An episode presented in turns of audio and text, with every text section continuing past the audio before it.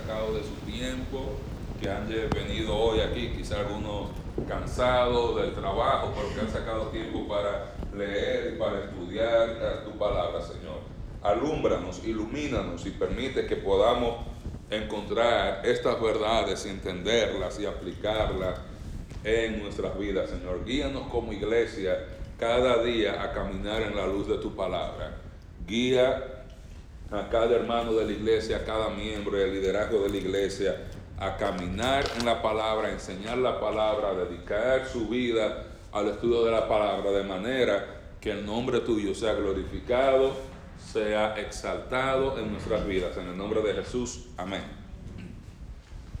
Entonces, como nosotros aprendimos, Mateo le está escribiendo su evangelio a una audiencia principalmente judía, una audiencia judía, que estaba preguntándose qué ha pasado con el reino. Porque ellos estaban sufriendo persecución, estaban calentándose la persecución por parte de Nerón y algunos estaban pensando si valía la pena seguir adelante porque el reino se supone que venía, Jesús era el Mesías y no hemos visto el reino. Y si Jesús murió por ahí por el año 32, 33 y el libro se escribió por ahí por el año 65, o sea, habían pasado 35 años, estamos hablando casi una generación, y había un grupo de personas preguntándose qué ha pasado con el reino. Y Mateo escribe su evangelio para demostrar que Jesús es el Mesías prometido en el Antiguo Testamento. Él vino a ofrecer el reino, pero la nación de Israel rechazar el rey, en ese mismo momento también rechazaron el reino. Y la razón por la cual el reino no había sido establecido en ese momento y probablemente no iba a ser establecido en esa generación, y lo vamos a ver si llegamos ahí en ese verso hoy, es por causa del rechazo de la nación de Israel al ministerio del Mesías. Y Mateo inicia su libro en los primeros cuatro capítulos mencionando las credenciales del Mesías, demostrando, mira, él es el Mesías prometido en el Antiguo Testamento, las profecías en Él se cumplen. Mira su genealogía, mira su derecho legal, mira cómo Dios aprobó, mira la superioridad moral de Él. Él muestra a Jesús predicando el evangelio del reino, de que el reino se había acercado. Él muestra a Jesús enseñando qué la nación de Israel tenía que hacer si ellos querían llegar a poseer el reino. Y él diciéndoles, la justicia de ustedes tiene que ser mayor que la de los escribas y fariseos si quieren llegar a heredar el reino. Y luego pone a Jesús haciendo las señales mesiánicas, haciendo esos tres ministerios, predicando, enseñando y sanando, y mostrando a través de su enseñanza, de su predicación, de sus milagros, de que Jesús era el Mesías prometido en el Antiguo Testamento. Pero Mateo mientras va desarrollando esto, él muestra también cómo, según aumentaba la popularidad de Jesús, de la misma manera que su popularidad aumentaba, también la oposición a Jesús iba aumentando. Y ya en el capítulo 12, ellos deciden, los líderes judíos, que lo iban a matar. Los líderes judíos. Y de ahí en adelante, Jesús más nunca vuelve a ofrecer el reino.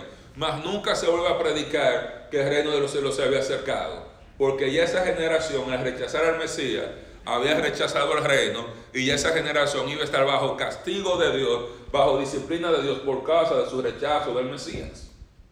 Y Jesús comienza en el capítulo 13 en adelante a entrenar a sus discípulos para esta nueva edad que iba a pasar entre el tiempo del rechazo del Mesías y el tiempo del retorno del Mesías en gloria, cuando la nación aceptara el Mesías y dijera, bendito el que viene en el nombre del Señor.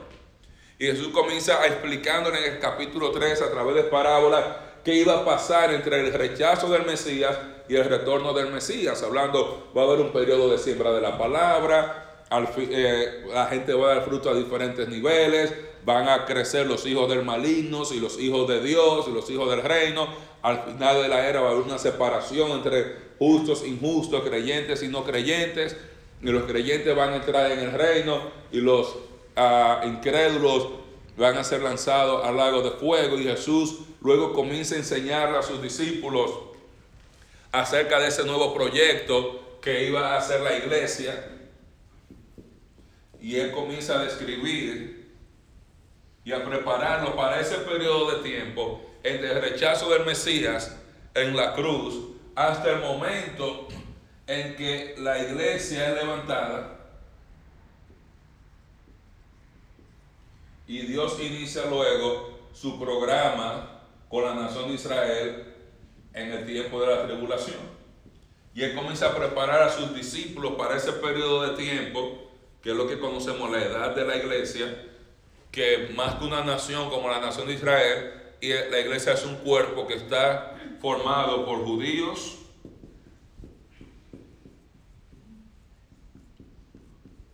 por judíos y gentiles que han creído en Jesús como el Mesías prometido en el Antiguo Testamento.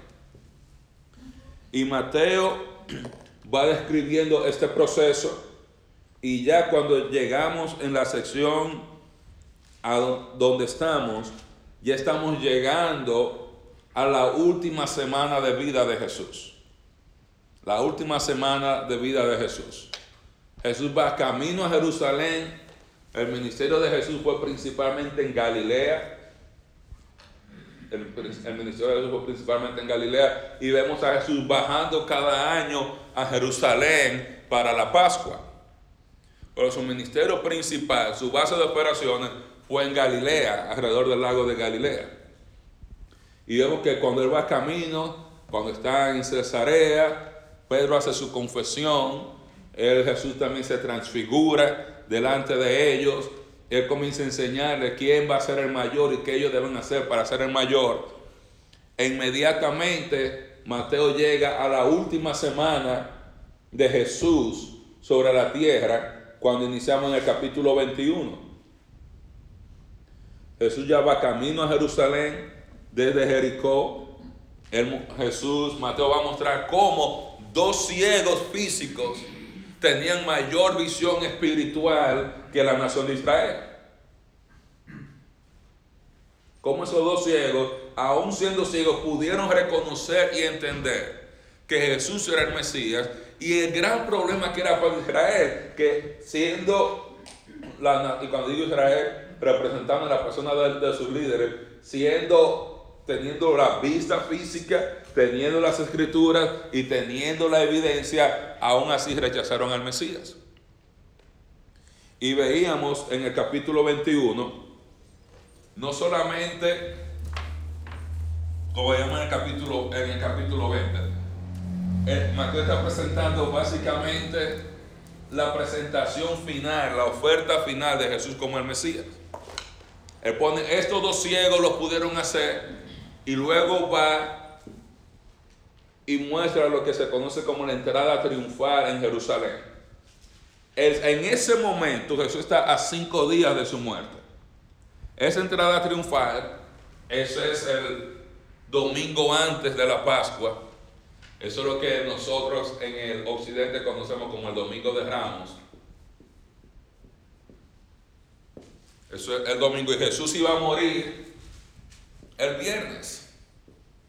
O sea, Jesús llega domingo en la tarde a Jerusalén y ahí y simplemente él está a unos cinco días del tiempo de la cruz. Y esta entrada triunfal a Jerusalén es narrada en los cuatro evangelios. Cada uno omite algunos detalles dependiendo del propósito de su de su evangelio y muestra la importancia que tiene esta parte de entrar a triunfar en la narración. Entonces, Jesús llega a Jerusalén.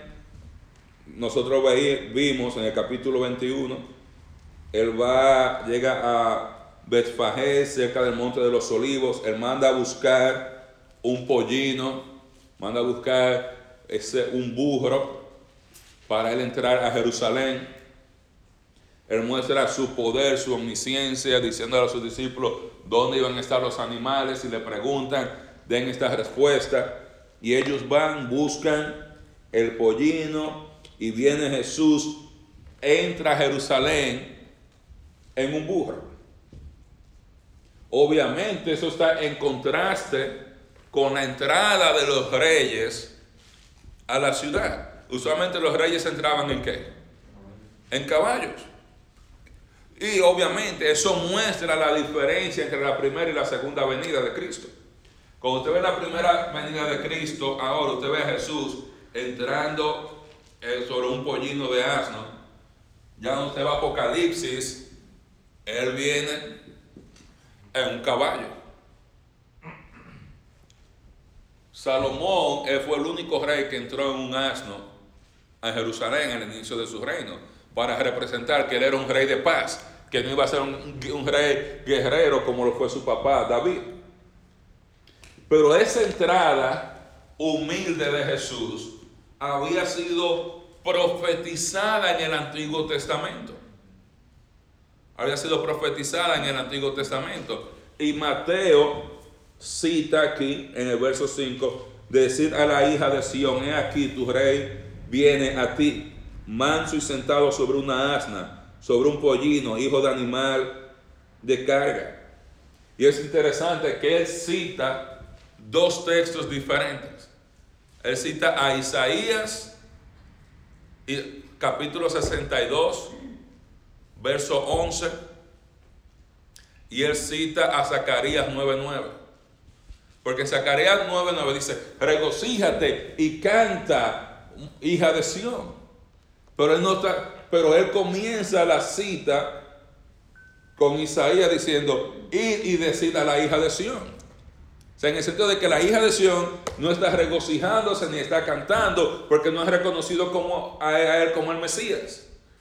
Y para obtener el contexto de lo que está pasando, Mateo dice, digan a la hija de Sión, he aquí, tu rey viene a ti. Esto es un, momento alto en la narración del libro.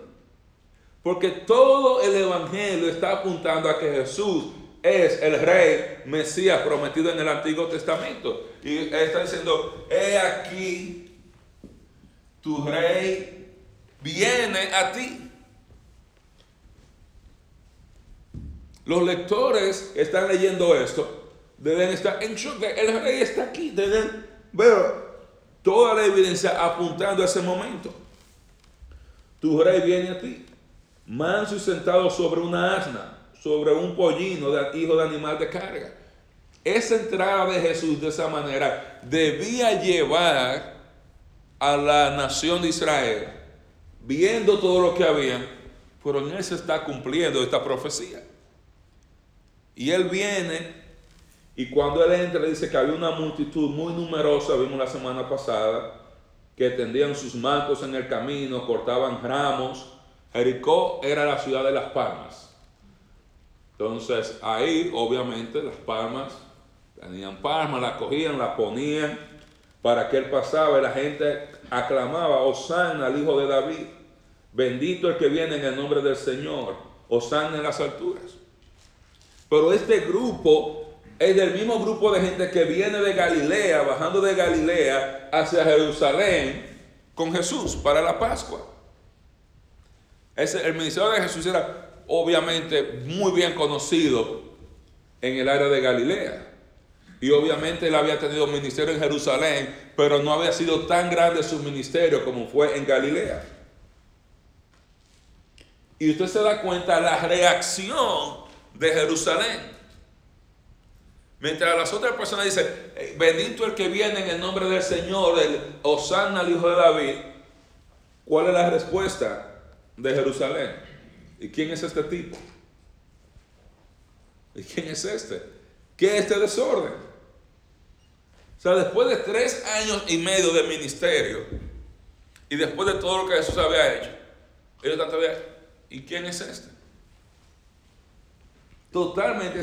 Tu rey viene a ti y cuando dice ¿y quién se está mostrando, no le reconocieron. No le reconocieron. Obviamente, eso es lo que escribe Juan en su Evangelio en el capítulo 1, cuando dice a los suyos vino y los suyos no le recibieron. y la respuesta de la multitud, si la gente decía, hablando de que continuamente, en, la manera en que está el verbo, de que algo que se repetía bastante, la gente decía, decía esta, que este es Jesús, el profeta de, de Nazaret. Y Jesús entra, y Jesús entra a la ciudad, llega directo al templo y ve a todas las personas que estaban vendiendo las palomas, los animales para los sacrificios. Y él les dice, escrito está, mi casa de oración, mi casa, casa de oración será llamada, mas vosotros la habéis hecho cueva de ladrones. Está citando a Jeremías. Ahí. Pero cuando usted lee el contexto de Jeremías, que él está citando a Jeremías en capítulo 7, 7 y vaya conmigo si usted es tan amable, a Jeremías capítulo 7.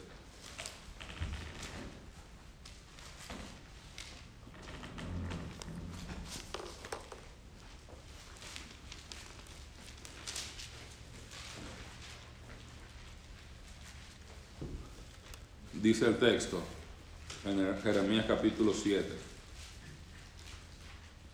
Vamos a leer hasta el verso 11, por lo menos, pero vamos a comenzar en el 1 para ver el contexto.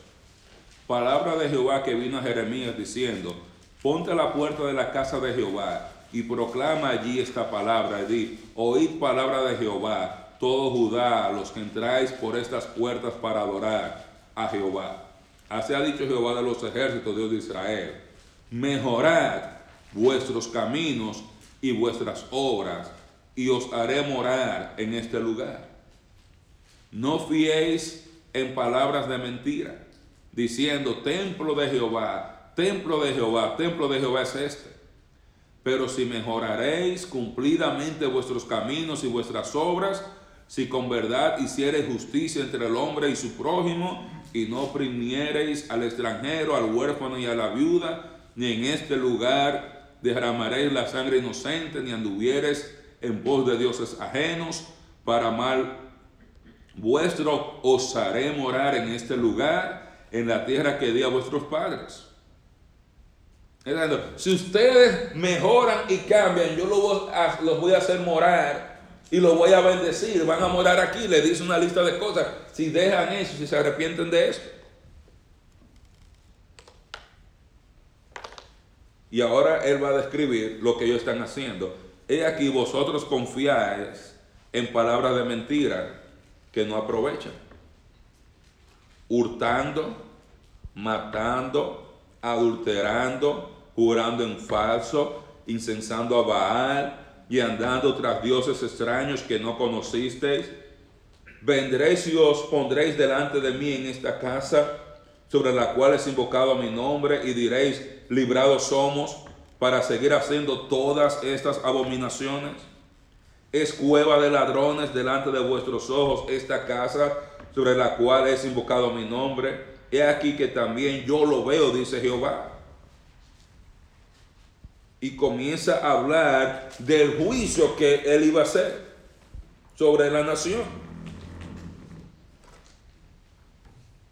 Y dice, os echaré en el os echaré de mi presencia como eché a todos vuestros hermanos, toda la generación de, de Efraín. Tú pues no oréis por este pueblo, ni levantes clamor, ni oración, ni me ruegues, porque no oiré.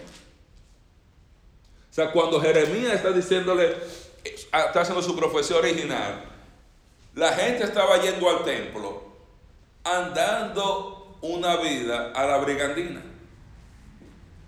No sé si todo el mundo entiende lo que es la brigandina. Bueno, Brigandina era una compañía americana que ellos hacían puentes, por lo menos en República Dominicana, uh, Bridge and Dyna.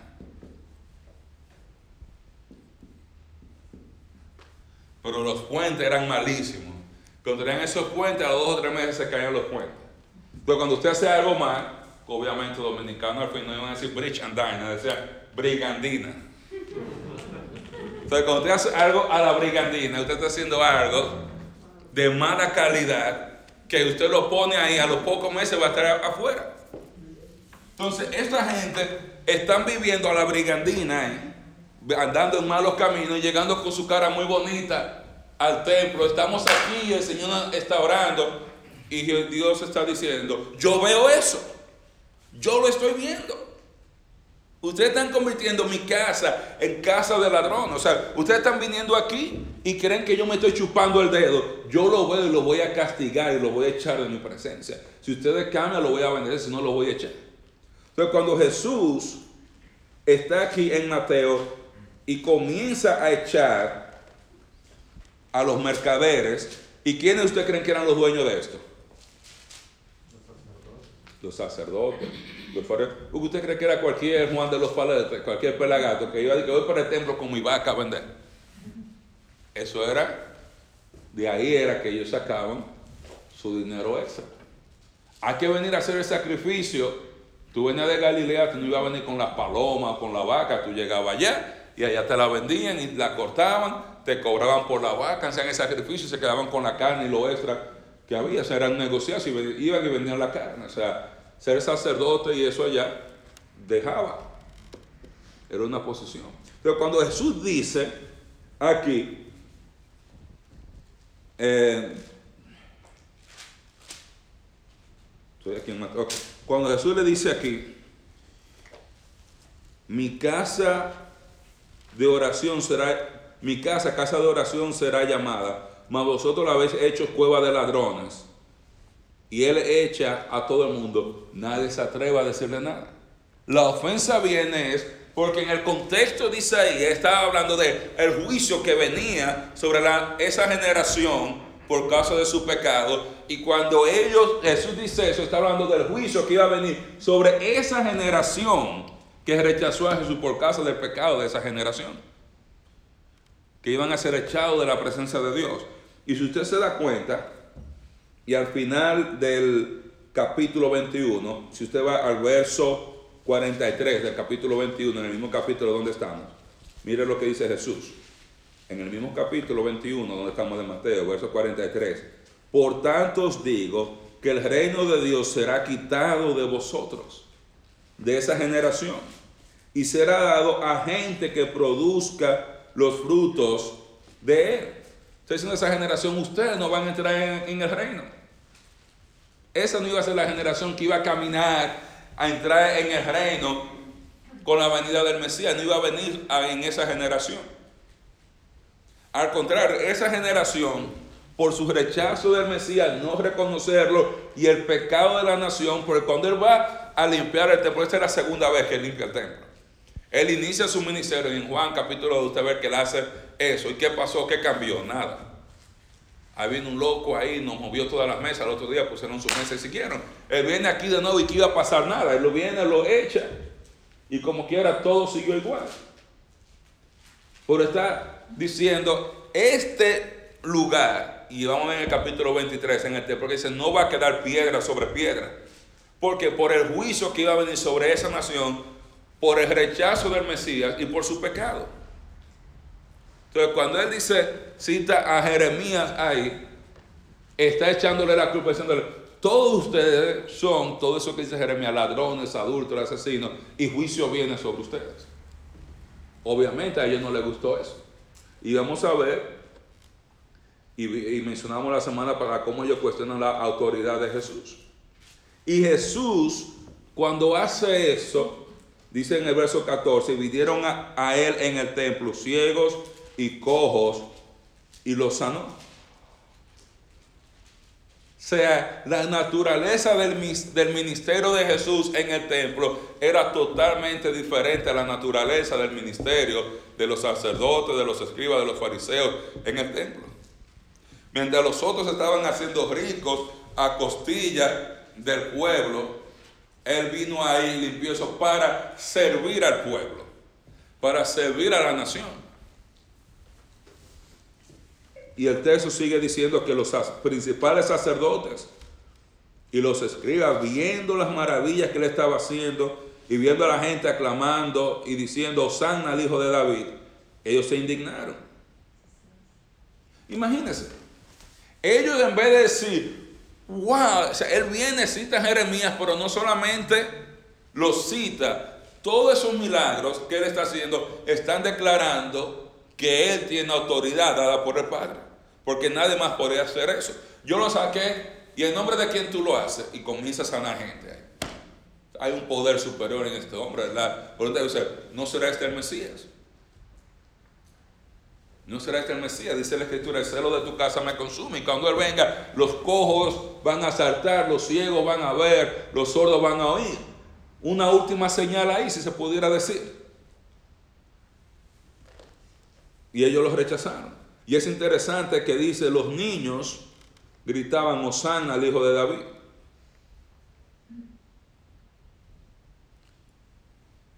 Y los fariseos dicen, ellos se indignaron ellos se enojaron. Y es interesante que dice, tú estás oyendo lo que estos están diciendo. Entonces, oye, ellos están diciendo que tú eres el Mesías, tú no estás oyendo. Para ver qué él decía. La respuesta de Jesús dice, sí, yo lo estoy oyendo. Nunca le hice de la boca de los niños de los que maman perfeccionaste la alabanza. La alabanza que en a Dios viniendo de estas personas. Y es interesante que Mateo muestra aquí cómo tú tienes ciegos, cómo tú tienes niños reconociendo la mesianidad de Cristo y cómo los líderes de la nación los rechazaron. Porque como yo he mencionado antes, hay diferencia entre la conversión de un judío, 10 judíos, 50 judíos y la conversión de la nación de Israel como nación. Y cuando los líderes rechazan a Jesús, ellos rechazan a Jesús a nombre de toda la nación. Toda la nación tiene, tenía que arrepentirse y convertirse, como vamos a ver en los capítulos subsiguientes. Y nosotros vemos en el verso 17, como mencionábamos la otra semana, que Jesús dice, y dejándolos. Y esa palabra en, en griego es una palabra enfática. O sea, no solamente como, bueno, ya es hora de irme. O sea, cuando Él se va, da, le da la espalda y dice, ya yo terminé con ustedes. Él los abandonó ya. No hay, no hay vuelta atrás. Y nosotros vimos la semana pasada cómo ya el lunes Jesús vuelve a la ciudad y cómo él ve una higuera estéril y cómo él maldijo esa higuera por la falta de fruto. Y obviamente poniendo el ejemplo de lo que iba a pasar con la nación de Israel, que iba a estar bajo maldición por no producir fruto. Y ese fruto, vemos el fruto que está aquí de nuevo, en, al final del capítulo. Él va a hablar de una viña y va a hablar de una nación que produzca frutos dignos del reino. De esa generación, por no producir frutos dignos del reino, veamos el domingo, iba a estar bajo la maldición de Dios, entiéndase, bajo el juicio de Dios por causa de su pecado. Fue una generación estéril espiritualmente porque cometieron, aparte de todos los pecados que habían cometido, el pecado mayor que era rechazar a su rey y Mesías y crucificarlo en la cruz. Y quedamos en el verso 23, y quería simplemente agregar algunos detalles de eso que hablamos la semana pasada. Dice, cuando vino al templo los principales, ya eso al otro día, lunes, está a pocos días de la cruz. Cuando vino al templo los principales sacerdotes y los ancianos del pueblo se acercaron a él mientras enseñaba y le dijeron, él vuelve al templo, ¿con qué autoridad haces estas cosas? ¿Y quién te dio esa autoridad? Dice, ¿con qué autoridad y quién delegó esa autoridad en ti? La respuesta es la autoridad fue delegada por Dios, como el Mesías. Pero ellos lo negaban. Y Jesús les dijo, yo también os haré una pregunta y si me la contestáis, también yo os diré con qué autoridad hago estas cosas. Dice Jesús, el bautismo de Juan, ¿de dónde era? ¿Del cielo o de los hombres?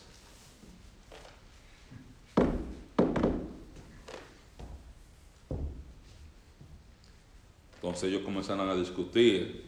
Si decimos del cielo, nos dirá, ¿por qué pues no le creísteis?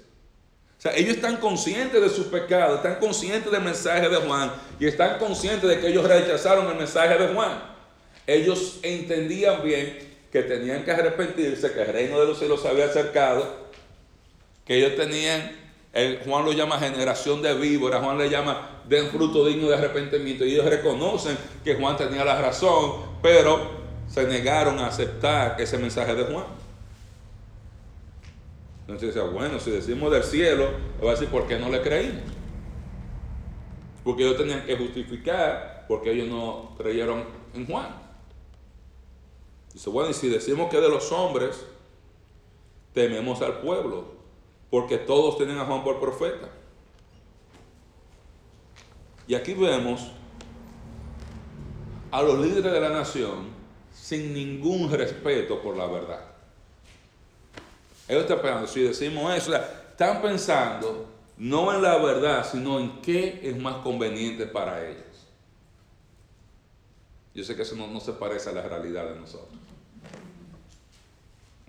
Es triste que todavía hay mucha, en muchos lugares lo que uno ve que las decisiones se toman por no qué es la verdad, sino por qué es lo que me conviene en un momento determinado.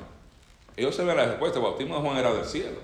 Entonces, si decía, bueno, era del cielo, entonces, ¿por qué no le creíste? El que me dio la autoridad a mí fue el mismo que le dio la autoridad a Juan. Esa es la respuesta.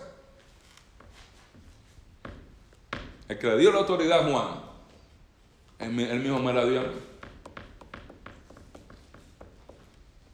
Pues, si decimos de los hombres, y así justificamos que no le creen, tenemos miedo al pueblo.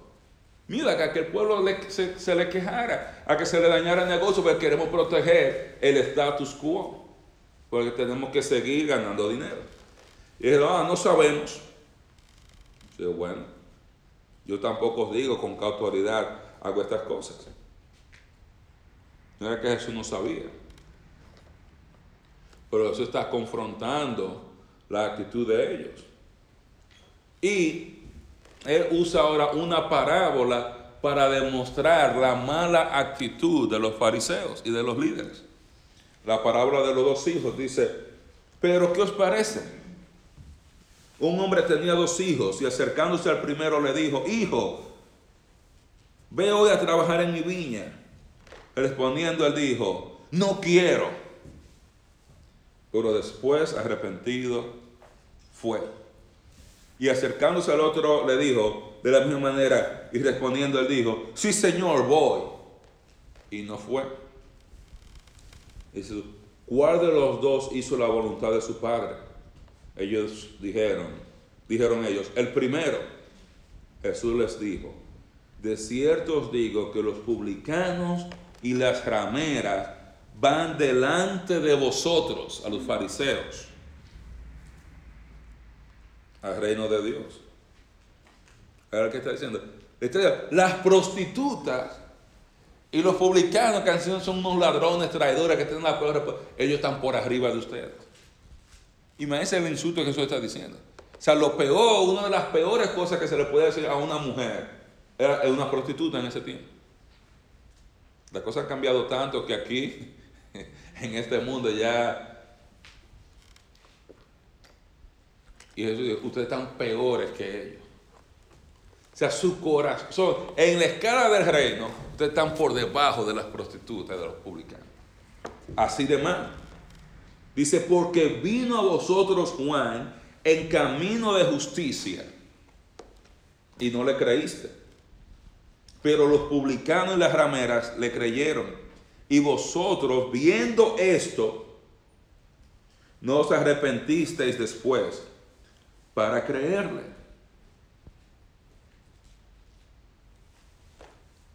Pero está diciendo, eh, un papá le dijo a sus, dos, a, sus hijos, ve y trabaja en mi vida. No. Y después se arrepintió y fue. Y está arrepintiendo. Esa gente que vive en una vida desordenada, como las prostitutas, las rameras, los publicanos, lejos de Dios, y después se arrepienten y se vuelven a Dios y van a trabajar en la viña de Dios. Y pone en contraste con los fariseos, que son como el día que padre dice, voy a trabajar a la niña. Sí, sí, papi, ya yo voy. Y no va. Los que somos padres sabemos cómo funciona el asunto. Tú tienes un hijo, Alex, voy a hacer eso, y comienza, nada, Y después, la conciencia, y ella va y lo hace porque.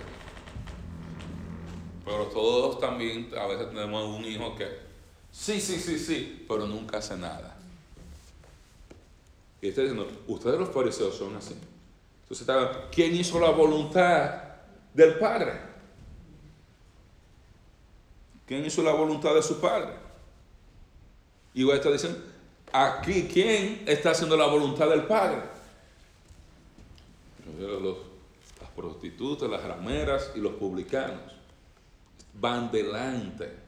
No importa lo que tú te creas, ellos van delante. Por aquí dice, Juan vino y ustedes vino en justicia y ustedes no le creyeron a Juan.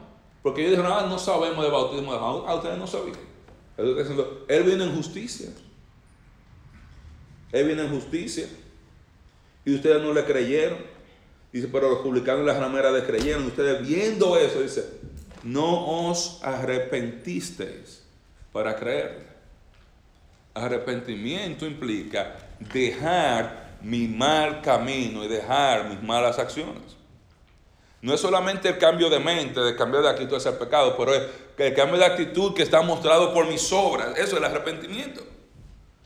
Si yo digo, no, I'm sorry, escúchame, ya yo no lo vuelvo a hacer y usted vuelve y lo hace. Imagínate tiene un empleado que llega tarde y dice, I'm sorry, yo llegué tarde. Y llega el otro día, perdóneme que yo llegué tarde. Y llega el otro día, perdóname, por favor, perdóname que yo llegué tarde. ¿Estás arrepentido? No está mostrado. O sea, puede decir perdón, puede decir I'm sorry excusarse, pero sus acciones no han cambiado. Y ustedes, ustedes no se arrepintieron. Ustedes se quedaron haciendo todos sus pecados, mientras estas personas, publicanos y rameras, dejaron su pecado y se arrepintieron y cambiaron su pecado por causa de la predicación de Juan. Imagínense que Ángel está aquí como anciano de la iglesia, está aquí dice, Ángel, los publicanos y las rameras están por delante de ti. Es duro. Pastor, que Jesús venga y me diga a mí, los que están así, así van por delante de ti.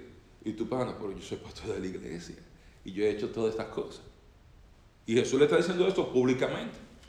Obviamente, con esa confrontación tan fuerte, el, saca a los mercaderes del templo, se mete esta discusión y ya, 72 horas y fue fue con un Frito. Y dice otra parábola. Jesús dice, oíd otra parábola. Hubo un hombre, padre de familia, el cual plantó una viña, la cercó de vallado y cavó en ella un lagar edificó una torre y la arrendó a unos labradores y se fue lejos. Y cuando se acercó el tiempo de, los frutos, envió sus siervos a los labradores para que recibiesen sus frutos. Mas los labradores, tomando a los siervos, a uno golpearon, a otro mataron y a otro apedrearon. Envió de nuevo otros siervos más que los primeros, e hicieron con ellos de la misma manera. Finalmente les envió su hijo diciendo, tendrán respeto de mi hijo. Mas los labradores cuando vieron al hijo dijeron entre sí, este es el heredero, venid y matémosle y apoderémonos de su heredad. Y tomándole, le echaron fuera de la viña y le mataron. Cuando venga pues el Señor de la viña, pregunta Jesús, ¿qué hará a aquellos labradores? Los que están viendo le dijeron, la respuesta es que bueno, a los malos destruirá sin misericordia y arrendará su viña a otros labradores que le paguen el fruto a su tiempo. Jesús les dijo, ¿Nunca leísteis en las escrituras la piedra que desecharon los edificadores ha venido a ser cabeza del ángulo. El Señor ha hecho esto y es cosa, y es cosa maravillosa a nuestros, a nuestros ojos. Por tanto os digo que el reino de Dios será quitado de vosotros y será dado a gente que produzca los frutos de él. Y el que cayere sobre esta piedra será quebrantado, y sobre quien ella cayere le desmenuzará. Y oyendo sus palabras, los principales sacerdotes y los fariseos entendieron que hablaba de ellos. Pero al buscar cómo echarle mano, temían al pueblo porque éste le tenía por profeta. Eso hace otra parábola súper ofensiva para la audiencia. Es interesante, o sea, cuando Jesús predicaba, él decía verdades duras de oír. Y nosotros vemos a esta gente, a veces nosotros pensamos, mira qué malo, cómo se ofendieron. Y es la misma actitud que nosotros tenemos a veces hacia la palabra de Dios. A veces la palabra de Dios nos va a decir cosas que no queremos oír. Porque algunos de nosotros somos como los fariseos, andamos religiosamente en la carne. Hacemos todo lo que un buen bautista hace, llegamos los miércoles, llegamos a la oración, hacemos, decimos, ponemos los versículos, decimos amén, aleluya, estamos mal. Y Jesús le viendo la mala actitud de ellos, que no querían hacer la voluntad que ellos, del Padre, que ellos rechazaron a Juan y todo eso, le hace esta parábola. Dice un hombre, padre de familia, dice, él planta una viña, la cercó, cavó en ella un lagar, edificó una torre y la arrendó a unos labradores. Ese padre de, de, familia está representando a Dios el Padre. Él viene, compra una viña, la planta, está hablando de cómo él saca a Israel de Egipto y lo planta ahí en la tierra prometida. Le da todo lo que ellos necesitan en la tierra prometida. Les da su pacto y hace un acuerdo con ellos. Ustedes hacen esto, yo voy a hacer esto por ustedes. El pueblo de la nación de Israel no reconoce, no hace su parte. Y cuando Dios ve que no está haciendo su parte, Dios manda a personas a hablar con ellos. Los profetas que se levantan a decirle, arrepiéntanse, porque acuérdense que Dios de Abraham, el Dios de Isaac, el Dios de Jacob, nos trajo aquí y nos dijo que tenemos que hacer esto para poder recibir su bendición. ¿Y qué hizo la nación de Israel? A muchos de sus profetas mataron, apedrearon, etcétera, etcétera. Y él dice aquí que el Señor mandó a algunos siervos para que recibiesen sus frutos. ¿Y qué hicieron ellos? Los mataron. O sea, Dios manda a los profetas para que hablen con la nación. La nación debía arrepentirse y dar fruto de arrepentimiento para la gloria de Dios y Dios estar contento y seguir bendiciendo a la nación. Pero la nación mató a esos profetas. Y dice, manda mucho más profetas, mucho más gente. Dice, hicieron con ellos de la misma manera. Y si finalmente envió a su hijo diciendo, tendrán respeto a mi hijo. Dice, después que envía a todos los profetas que los rechazan, los matan, le hacen de todo, Él envía a su propio Hijo, a Jesús, diciendo, bueno, de Él a lo van a respetar. Yo entiendo que rechacen a Juan, a Isaías, a Elías, a Jeremías, a aquel profetizaba y tenía una oreja medio chiquita, aquel tal cosa, mi hijo perfecto en toda, a ese yo lo van a respetar. Y dice, cuando los labradores vieron al hijo, dijeron, ese es el heredero, matémosle y apoderémonos de su heredad. O sea, el hijo le tocaba reinar, gobernar, ejercer autoridad sobre toda la viña a nombre del padre. Esa viña era de Dios porque el padre, a él le tocaba heredar eso. De la misma manera que Jesús le tocaba heredar el reino, el poder, todo sobre la tierra prometida y la nación de Israel. Y ellos lo ven, están cuestionando la autoridad de él porque saben que viene de Dios, saben que viene del cielo, vamos a matarlo. Y nosotros nos vamos a quedar como líderes aquí y nadie nos va a decir que yo me tengo que arrepentir y que las rameras y los publicanos van primero que yo. Lo vamos a matar y ahora nosotros nos vamos a quedar arriba. ¿Qué es de que publicano y que ramera? Nosotros somos lo que somos. Ellos lo ven. Esa es la actitud de los fariseos. Este va a amenazar lo que donde yo estoy ahora. Y mi reputación y mi dinero y mis cosas. Igual que los labradores. En vez de darle fruto, de arrepentirse y dar fruto, vamos a matarlo y nos quedamos. Dice, tomándole le echaron fuera de la viña y le mataron. Y está anticipando la muerte de Cristo. Que lo sacan de Jerusalén y lo matan fuera de la ciudad, no lo matan ahí mismo. Lo sacan fuera de la ciudad para matarlo. Dice, cuando, cuando venga pues el Señor de la viña, ¿qué hará aquellos labradores? Le dijeron, a los malos destruirá sin misericordia y arrendará su viña a otros labradores que le paguen el fruto a su tiempo. Entonces, esos malos que mataron al hijo iban a sufrir juicio sin ningún tipo de misericordia por causa de su rechazo al hijo.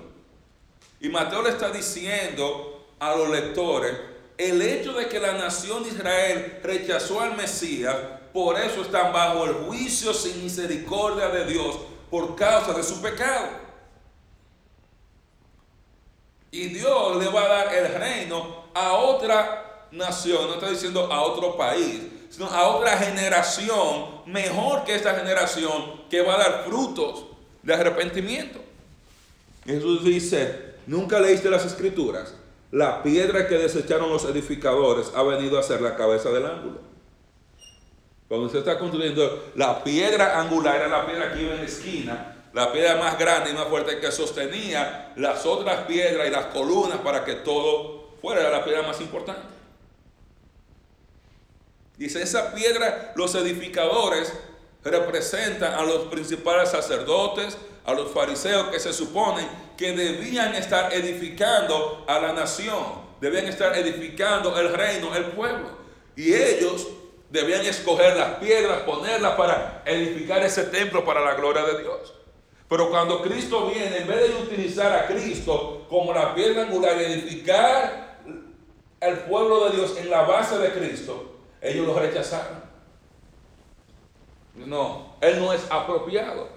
Y él está diciendo, esa piedra que los, que los edificadores desecharon ha venido a ser la cabeza del ángulo, la piedra más importante del ángulo, dice, el Señor ha hecho esto. Y no es cosa, algo maravilloso delante de sus ojos. O sea, cómo estas personas que rechazaron, se supone que debían edificar, estaban tan ignorantes que no pudieron ni siquiera reconocer la parte más importante de la construcción que estaban haciendo. Y él dice, Jesús, por tanto, os digo que el reino, va a decir dos verdades, el reino de Dios será que quitado de vosotros. ¿Quitado de quién? ¿A quién le está hablando? Está hablando con los fariseos que están todavía continuando esa conversación de cuando ellos le preguntan con quién, quién te da esta autoridad, con qué autoridad tú lo haces, y le responde con estas parábolas. Él está ahí. El reino es quitado de vosotros ustedes no van a ser la generación que entra al reino. Esa oferta de que el reino de los cielos se ha acercado, si ellos lo hubieran recibido, Cristo hubiera muerto, ido a, la cruz, comienza la tribulación siete años, hubiera bajado y establecido el reino. Si Jesús murió por el año 33, hubiera comenzado la tribulación, él hubiera ido al cielo, pasan los siete años, baja, por el año 40, 41 ellos hubieran entrado en el reino y hubiera estado inaugurado el reino milenial. En teoría. Dice, el reino ha sido quitado de vosotros, o sea, esa generación, por causa de su rechazo del Hijo, el reino, ya al rechazar al Hijo, rechazaron el reino. Dice, y será dado a gente que produzca los frutos de él. Y Jesús va a hablar de eso en Mateo capítulo 24. En Mateo capítulo 24. Donde él, vamos a llegar ahí y él va a hablar como el Señor le va a venir a salvar a ese remanente fiel de Israel que se va a convertir en la tribulación y les va a dar el reino a esa generación, no a la generación que los rechazó. Si usted va a Romanos, usted va a ver que Pablo dice cuando está en capítulo 8, 9 y 10, que todo Israel iba a ser qué? Salvo. Toda la nación Israel se va a convertir en la tribulación. 100% de todos los judíos vivientes. Solamente los creyentes judíos, o los judíos, mejor dicho, los judíos creyentes son los únicos judíos que van a llegar vivos al final de la tribulación. Todos los judíos que no se conviertan van a morir en la tribulación. Todos los judíos que no se conviertan. Y todos los que no perseveren en la verdad y todos los que no se mantengan fieles a través de toda la tribulación, también van a morir en la tribulación. Los únicos judíos que van a sobrevivir la tribulación son los judíos creyentes que perseveren en su fe hasta el fin de la tribulación y van a recibir una protección sobrenatural de Dios en el periodo de la tribulación, como vamos a ver más adelante.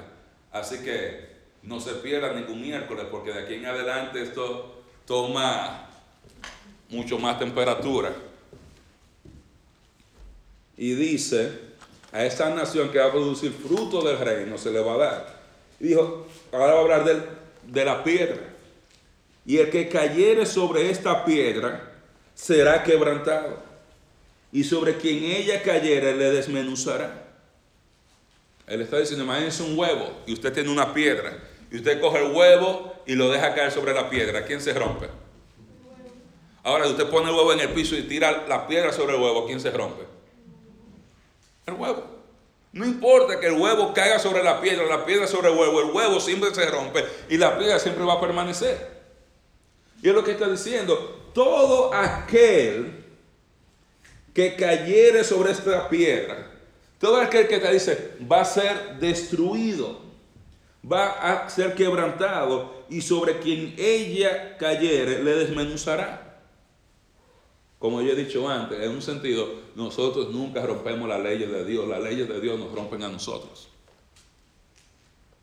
Todo el que se levante contra Cristo va a quedar 100% destruido y 100% desmenuzado. Y todo judío que se levante en contra de Cristo, todo enemigo que sea dice va a ser destruido. Ya sea que él caiga sobre la piedra o la piedra sobre él. O sea que el desorden, vamos a decirlo así, que ha pasado en la nación de cada quien hace lo que bien le parece, el Señor va a juzgar a la nación fuertemente.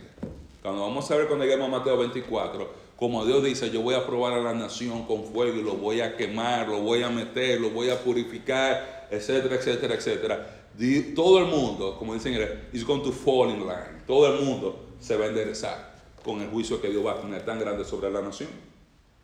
El temor del Señor va a volver una vez más a la nación cuando vean Dios juzgando a todos aquellos que se levantan o dicen algo en contra de él, no perseveran y fue cayendo como muertos.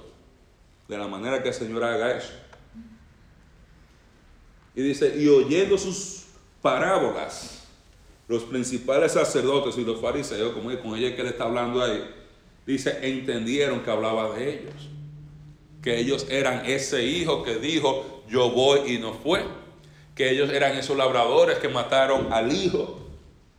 Y dice, pero al buscar cómo echarle mano, temían al pueblo porque éste le tenía por profeta. Entonces, ¿qué está pasando aquí una vez más? Estas personas que están leyendo Mateo, a lo que Mateo ah, les escribe y qué ha pasado con el reino.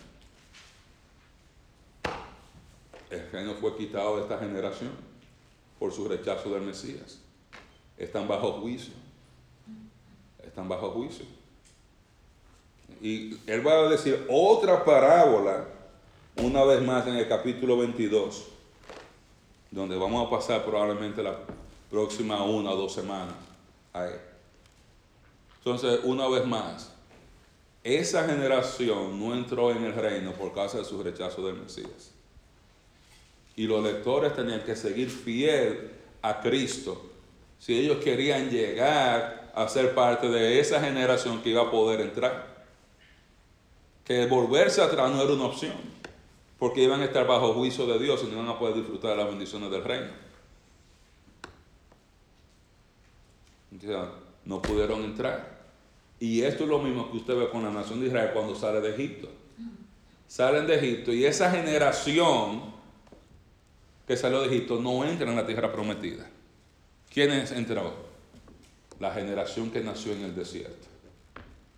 Más Josué y Caleb, que de los dos millones de personas que eran, fueron los únicos dos que entraron. O sea, Dios no le importó dejar los otros un millón novecientos, todos los números, y dejarlos que murieran en el desierto. Dios ahí, sigan caminando, caminando, se van a morir todos, yo no lo voy a entrar. Y si Dios lo hubiera matado de una vez de sufre menos, óyeme, pasamos 40 años en el calor como castigo del Señor. Es lo mismo para esta generación. Entrar, heredar el reino y llegar a disfrutar de esas bendiciones en el reino requería obediencia.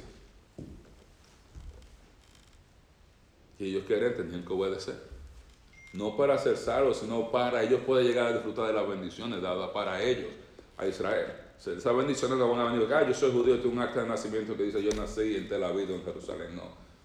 Tiene que todo el mundo tiene que someterse al Mesías. Nadie que no, eh, levantado en contra de Cristo va a entrar y heredar el reino. Todo el mundo va a caer en línea. Por eso el tribunal de Cristo va a pasar antes de la inauguración del reino. Porque los creyentes de la iglesia que andamos desorganizadamente, el Señor va a hablar con nosotros antes de, entrar en el reino. Ah, ok, vamos a arreglar eso. Tú que andabas haciendo eso, vamos a tener que dar cuenta de eso. A nosotros nos conviene mejor ser como el hijo. Bueno, yo dije que no y arrepentirme y hacer lo que yo tengo que hacer. Porque Dios siempre va a mirar el fruto. Y esa generación perdió una oportunidad única de entrar en el reino por rechazar a Cristo, por rechazar a su Mesías. Amén. Dios bendiga su palabra.